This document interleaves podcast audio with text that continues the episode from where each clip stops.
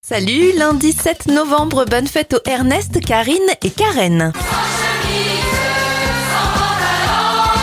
On débute cette éphéméride avec une loi de 1800 qui interdit aux femmes de porter des pantalons sans autorisation de la police, loi qui n'a été annulée qu'en 2013. En 1933, Paul Bonnour devient le tout premier gagnant de la loterie nationale française. Il repart avec 5 millions de francs. La CFDT est créée en 1964. Question pour un champion est diffusée pour la première fois en 1988 et en 2020, après 4 jours de suspense, Joe Biden est élu 46e président des États-Unis.